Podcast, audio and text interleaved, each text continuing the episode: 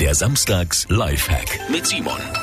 Manchmal fällt der Strom aus oder irgendjemand zieht zum Staubsaugen den falschen Stecker. So, Kühlschrank und Gefrierschrank sind ohne Strom und es fängt nach und nach an, alles aufzutauen. Wenn dann der Strom wieder da ist und wieder alles gefriert, wissen Sie jetzt aber nicht, ist das Zeug im Gefrierschrank jetzt noch essbar? Oder nicht, weil wie lang ist es aufgetaut? Wir finden das aber ganz einfach raus.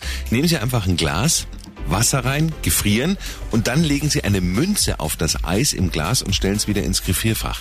Wenn jetzt mal dummerweise der Strom weg sein sollte, fängt das Eis an zu schmilzen und die Münze sinkt Richtung Boden und selbst wenn alles wieder gefriert, sehen Sie an der Lage der Münze, ob jetzt der Strom länger weg war oder nicht und ob Sie die Sachen vielleicht lieber wegschmeißen oder doch noch essen.